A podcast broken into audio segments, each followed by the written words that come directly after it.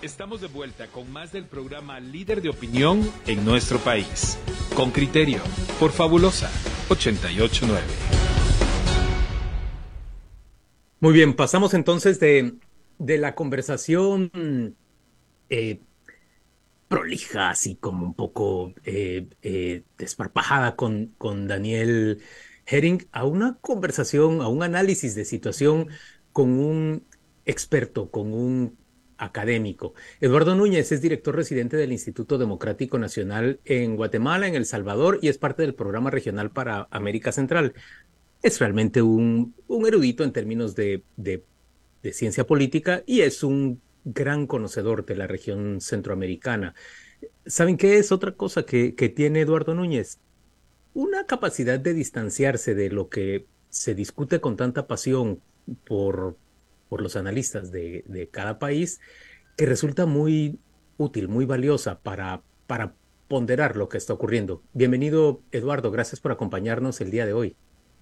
Un gran gusto, Juan Luis, y gracias por la invitación. Un placer estar aquí en la mañana con ustedes, Con Criterio. Mm, gracias, al contrario, por aceptar esta entrevista. Eduardo, la semana pasada las elecciones se veían de una forma, digamos que la conversación sobre eh, el día de votaciones y, este proceso del 2023 estaba marcada por el fenómeno, entre comillas, de, de Carlos Pineda. Hoy la conversación es otra. Guatemala y, su política es tan volátil que eh, puede cambiar a sus actores y sus dinámicas y sus tendencias en cuestión de un día para otro. Pero ¿cuál es la apreciación global que haces de este proceso de elecciones 2023? ¿Qué lo está marcando? ¿Cuál es la característica o el carácter que, que define a las elecciones? Gracias, Claudia. Mira, yo creo que tendríamos que verlo como por, por dimensiones, si me permiten, de análisis, ¿verdad? Creo que este, esta, como, como siempre ocurre, toda elección está determinada por su contexto.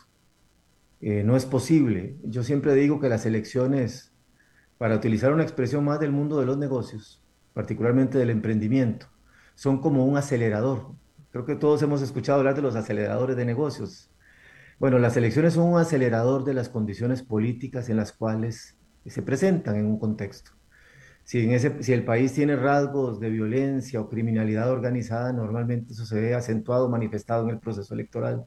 Si tiene rasgos de conflictividad, lo mismo. Si tiene rasgos de debilidad institucional, también, etc. Entonces, creo que la elección guatemalteca, como este grado de volatilidad que la caracteriza, como lo acabas de definir, está marcada por eso. Yo diría que hay como algunos elementos dominantes. Lo primero es entender que estamos en una elección sumamente fragmentada. Tenemos 30 partidos políticos eh, legalmente registrados. 27 de los 30 presentaron candidaturas presidenciales, incluyendo dos alianzas. De eso al día hasta la decisión relacionada con el señor Pineda por la sala contenciosa administrativa, habían 22, hoy habrían 21 21 candidaturas eh, o binomios vicepresidenciales, pero el elemento fragmentación es importante tenerlo en mente porque básicamente lo que refleja es la creciente imposibilidad de que la ciudadanía guatemalteca construya preferencias electorales estables. O sea, es muy difícil con un sistema tan fragmentado de partidos políticos en el ámbito formal a nivel nacional, que estos partidos logren una implantación social, territorial, eh, tanto territorial como simbólica, ¿verdad? Que permita generar audiencias electorales estables. Posiblemente habrá la excepción de uno o dos partidos políticos, principalmente uno que ha tenido un desempeño electoral razonablemente estable a lo largo de los cinco o seis últimas elecciones, pero fuera de eso no. Eso genera además, eh, como les digo, la tendencia a la volatilidad, pero genera además una gran contaminación, perdón la expresión, sé que no es la más feliz, pero una gran contaminación comunicacional el esfuerzo de los distintos partidos y candidatos por tratar de posicionarse satura el espacio comunicacional. Claro, es que son 22 o 21 propuestas tratando de hablar al mismo tiempo sobre el mismo tema. Y además agregarle un conjunto de elecciones, porque tenés diputados y diputadas, alcaldes y alcaldesas, candidatos y candidatas presidenciales. Entonces hay una densidad comunicacional extrema en una de las dos grandes arenas en las que se desarrolla la política electoral, no solo en Guate, sino en el mundo, que es la arena de los territorios con su modelo de política más tradicional basado en organización, movilización y generación de incentivos materiales para que la gente participe. Y del otro lado, la arena comunicacional, que tiene que ver con los medios tradicionales y con los medios emergentes y los medios sociales. Esos dos elementos que son claves, alta fragmentación, alta densidad comunicacional, explican por qué es tan difícil que uno u otro partido o uno u otro candidato pueda posicionarse de una manera estable y crear una preferencia electoral también estable. Eduardo, déjame preguntarte directamente, frente a lo que estamos en Guatemala, ¿es frente a una confrontación entre candidatos que pretenden prolongar el modelo de administración de los fondos públicos por cuatro años más y candidatos, menos por cierto, y buena parte de ellos excluidos, eh, que pretenden modificar esa forma de administrar los, los fondos públicos. ¿Eso es lo que estamos viendo en, en Guatemala o ves vos realmente una confrontación ideológica o una confrontación de, de planteamientos específicos por sacar adelante a los más pobres del país? Mira, yo he tenido, Juan la oportunidad de venir a todas las elecciones guatemaltecas desde el año 95 a la fecha, por distintas razones. O sea, ya tengo unas cuantas elecciones. Y si hay algo que podría decirte de manera contundente desde mi experiencia personal, es que esta elección no se caracteriza por un debate de signo ideológico, aunque los discursos ideológicos están presentes, las narrativas presuntamente ideológicas están presentes, ni es un discurso que se base en un debate en torno no diría a programas, sino a propuestas, digamos, de futuro, de para dónde llevar. No hay ese espacio, en parte por la densidad o contaminación comunicacional eh, y por la fragmentación de la que hablaba. Ese, ese fenómeno eh, eh, de alta contaminación lo que genera es lo que hemos, visto en otros países, la tendencia de candidatos y candidatas a usar mucho más elementos afectivos, estimular eh, afectos y desafectos, estimular emociones. Y entonces vemos una mutación importante, ¿verdad? Por ejemplo, si la elección hasta el momento en que encabezaba el señor Pineda, según las últimas encuestas, eh, hace que unas dos semanas, ¿verdad? Eh, si la elección mantenía ese patrón, estábamos en una transición interesante que hemos visto en otros países, del predominio de la televisión como el principal medio de información y estructuración de las preferencias electorales, a la irrupción de los medios y redes sociales como el espacio de estructuración de preferencias electorales. estábamos en una transición. Pero ese proceso de transición al espacio comunicacional con alta cantidad de candidatos y alta densidad comunicacional hace que la gente tenga que utilizar mecanismos no tradicionales para posicionarse. Entonces eso sustituye el debate de ideas. Además de que en términos generales la experiencia acumulada desde la desde lo que Sartori llamó la videopolítica, ¿verdad? Para acá, es que el espacio para el debate ideológico se vuelve más concentrado porque tenés 280 caracteres en Twitter, 20 segundos en un video en TikTok, 5 eh, fotos o videos cortos en Instagram, me explico, 20 segundos en un debate, 2 minutos en... O sea, hay una, condensa, hay una concentración del mensaje político. Y en esa concentración del mensaje político es muy difícil que haya un debate sustentado. Pero es un rasgo que va más allá de Guate. Ahora bien, yendo al fondo de tu pregunta, Juan Luis, esta es una de las paradojas que caracteriza la elección guatemalteca. Tenemos muchos partidos políticos a nivel nacional, con una fragmentación formal del sistema de partidos políticos en el país, que convive con dos realidades que, que atenúan ese nivel de fragmentación. Uno es, creo que alguna vez lo hablamos en el pasado, la notable existencia de estructuras territoriales a nivel municipal y departamental que ha tenido una gran estabilidad en el tiempo, aunque han migrado de partido. O sea, hay estabilidad formal en el nivel nacional, pero notable estabilidad en el nivel territorial de esas estructuras políticas. Permíteme que ahí ponga un ejemplo para que a nuestra audiencia le quede claro.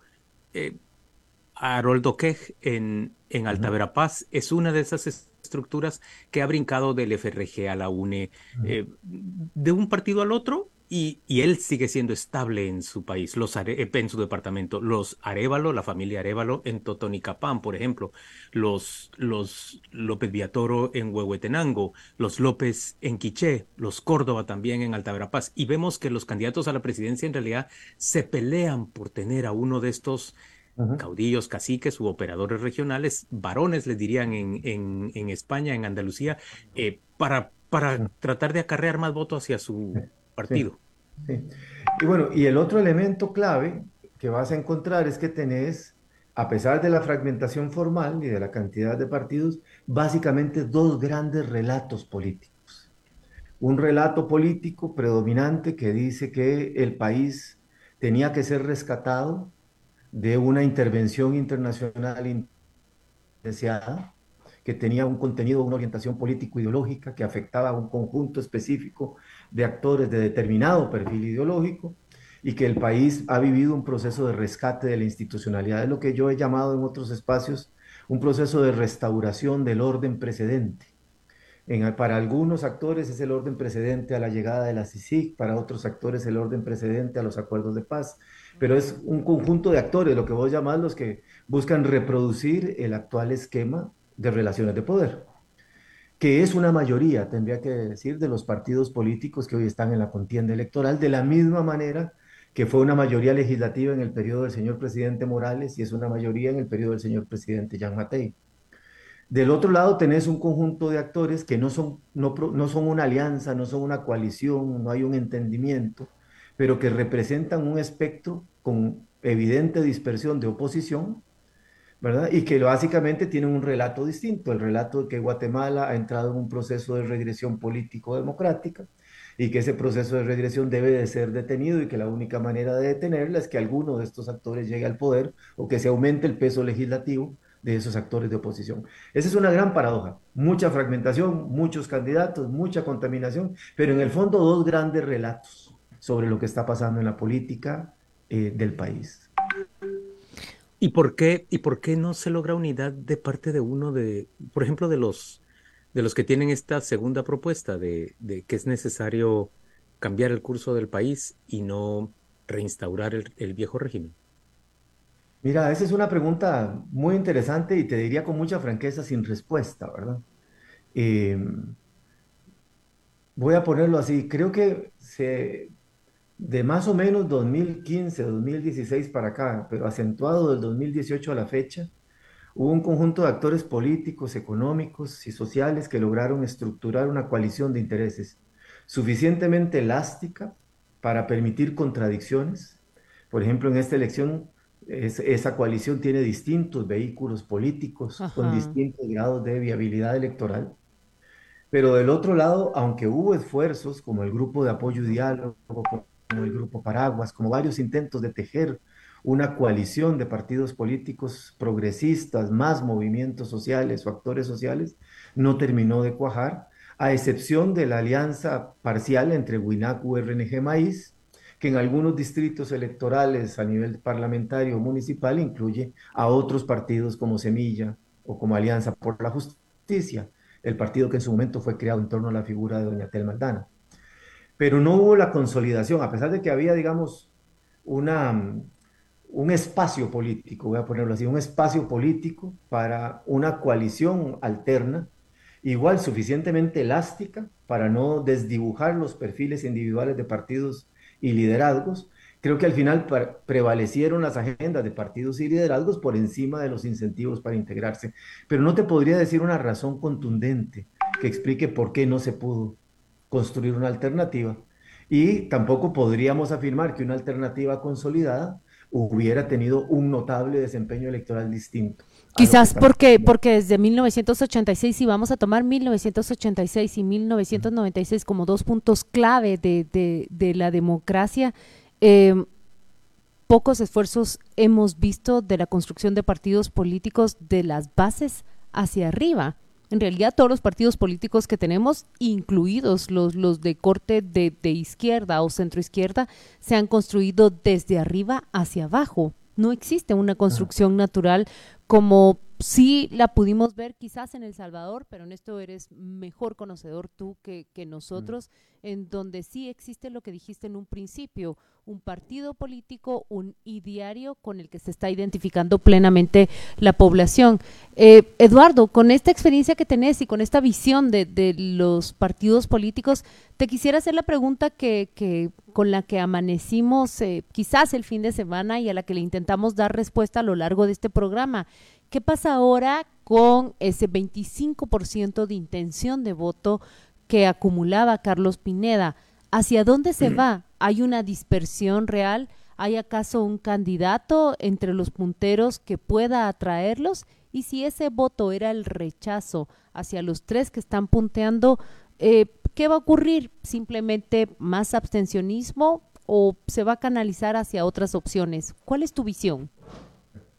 Bueno, mira, lo primero, Claudia, sería decir que em, el crecimiento básicamente exponencial que tuvo la figura del candidato Carlos Pineda desde la convocatoria, desde el arranque, perdón, de la campaña electoral hasta la encuesta de inicios de mayo, que lo puso en el primer lugar, es un crecimiento, eh, voy a llamarlo así, inorgánico, es un crecimiento de rasgos emocionales, mucho más vinculado con los rasgos de personalidad y el estilo comunicacional del señor Pineda, que con una estructura política estable, con alcance nacional y con capacidad activa de movilización. Eh, podríamos compararlo con lo que representó en su momento, aunque, aunque, con un crecimiento más lento, en la elección del 2015 la figura del expresidente don Jimmy Morales.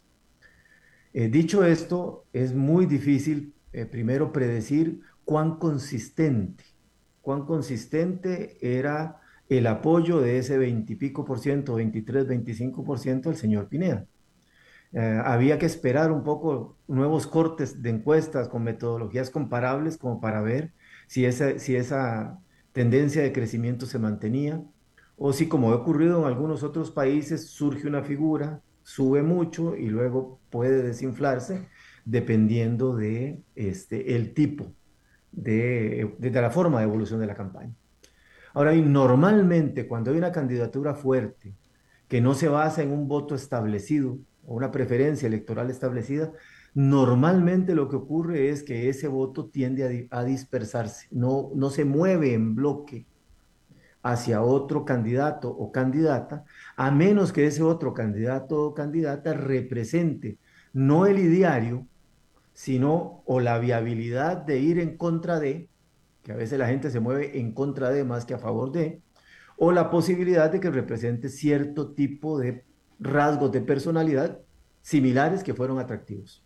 Y el único candidato que tenía un rasgo, voy a decirlo respetuosamente, eh, digamos, ese grado de espontaneidad, para llamarlo de alguna manera, era don Roberto Arzú. Es muy interesante, si ustedes se dan cuenta, el tipo de propuesta política, el tipo de narrativa, el estilo de los videos, etcétera, o sea, el tipo como el estilo comunicacional. Lo cual te dice que hay espacio político, como es natural, para la irrupción de los llamados eh, figuras como outsiders, ¿verdad? O figuras que se presentan como de fuera de la política. El fenómeno de, del señor Bukele, por ejemplo, en la vecindad del Salvador con, una acotación que el señor Bukele en realidad sí tenía experiencia política previa. Lo que hizo fue adoptar una narrativa antisistema. Entonces yo te diría que va a depender mucho, si abrir un, bueno, estamos pendientes de lo que terminen de resolver las cortes en definitiva, ¿verdad? Este, pero pareciera, pareciera que si desaparece la figura del señor Pineda, estaríamos ante una, un reajuste, de la misma manera que el señor Pineda reacomodó la intención de voto, su desaparición o su salida de la contienda volvería a reajustar y eso está por medirse y no puede ser, he visto un par de encuestas en estos, una que incluso me compartieron hoy, pero pareciera poco probable que pueda medir el efecto de la salida de Pineda. Mi perspectiva, Claudia, de manera directa es que probablemente ese voto tienda a dispersarse, a menos que surja otra figura que encarne, como digo, ciertos rasgos de personalidad y cierta narrativa antisistema que canalice la animosidad largamente establecida, o sea, el mal ánimo que tiene la gente, eh, mucha gente en el país por distintos motivos hacia la política tradicional. Mira, y Y entonces vos ves, ¿cómo plantearte esta pregunta para que me la respondas? Eh, yo pensaba que era probable que, que la Corte de Constitucionalidad terminara readmitiendo la candidatura de Roberto Arzú. Creo que la Corte está en un predicamento porque Asisclo Valladares es un abogado muy sólido y ha planteado un, un, amparo muy eh, eficaz, me parece a mí, y que le cuesta mucho en términos jurídicos eh, responder a la Corte de Constitucionalidad, responderlo en, en, negativo, denegándolo. Yo pensaba entonces que podían autorizar, aunque fuera con el brazo torcido, la candidatura de Roberto Arzú, pero por lo que me estás diciendo, es un riesgo muy grande para el sistema porque incluso en 15 días Roberto Arzú podría eh, recapturar el voto que antes tenía y a lo mejor inspirar aparte de, de la intención de voto de, Pineda para, para atraerlo.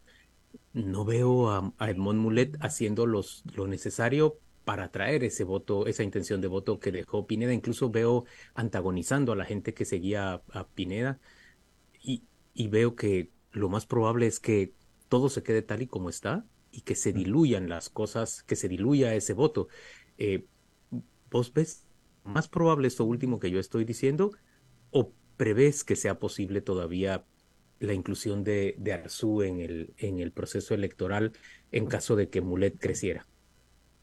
Mira, Juanis, uno de los rasgos que hemos visto en esta elección, más allá de que, de que de las múltiples interpretaciones que se le da a cada resolución del Tribunal Supremo Electoral o de las Cortes, es que ha habido lo que la misión de observación electoral de Guatemala, la MOE, ha llamado una aplicación diferenciada de, los, de las resoluciones, o sea, de los criterios de calificación de elecciones, eh, perdón, de candidaturas a la hora de atender los distintos recursos, o sea, frente a, frente a candidaturas en condiciones similares, resoluciones que son diferenciadas.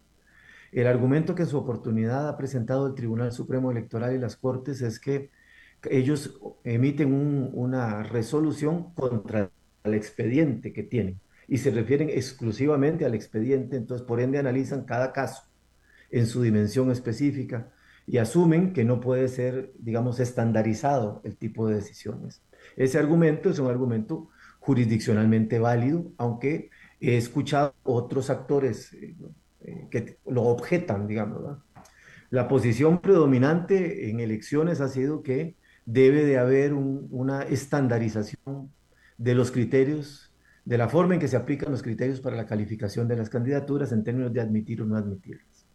Con esto lo que te digo es que es muy difícil predecir, muy difícil predecir eh, cuál será, el, digamos, la resolución que en última instancia pueda tomar la Corte de Constitucionalidad.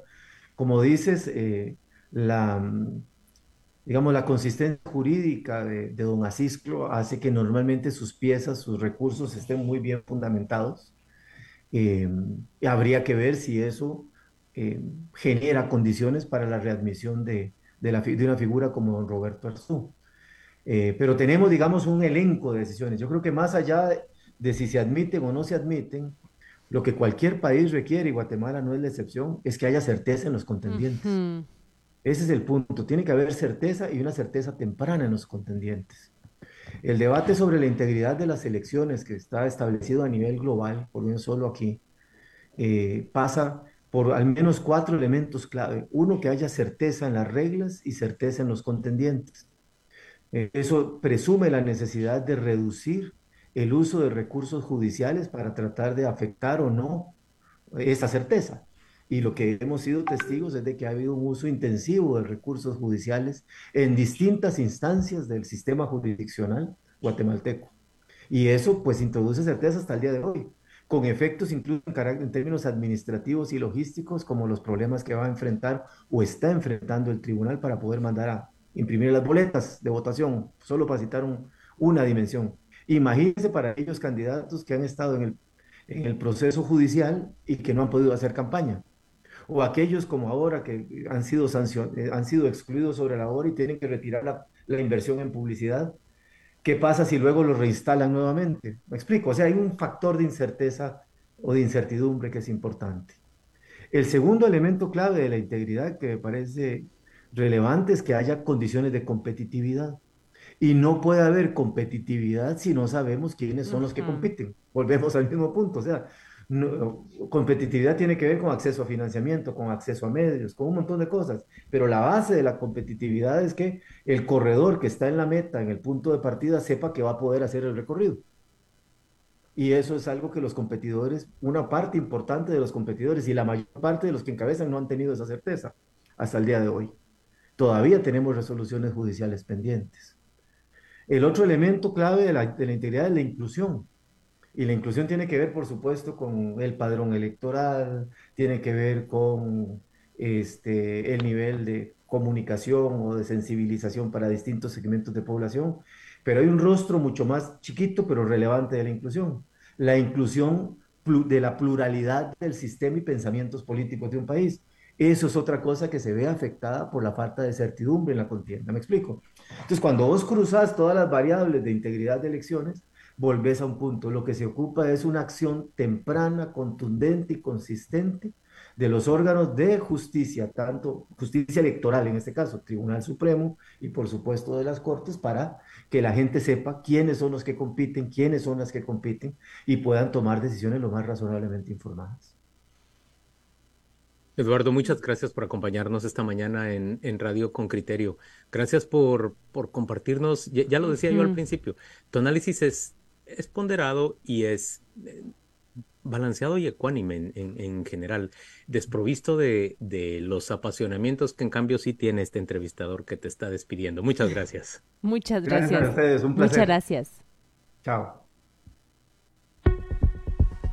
Después de una pausa comercial, volvemos con más de Con Criterio, aquí en el 889.